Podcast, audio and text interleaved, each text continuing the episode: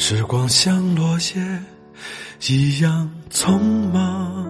生活是种律动，需有光有影，有左有右，有晴有雨，而滋味就含在这变而不猛的曲折里。日子就是弯曲漫长的征程，人生就像一条曲线，因为这日子中的苦与乐，月圆与月缺，生命才真实而有意义。一直向远方。朝着地图上的那一点光，当开始懂得勇敢与沉默，终于在路上。嘿，你好吗？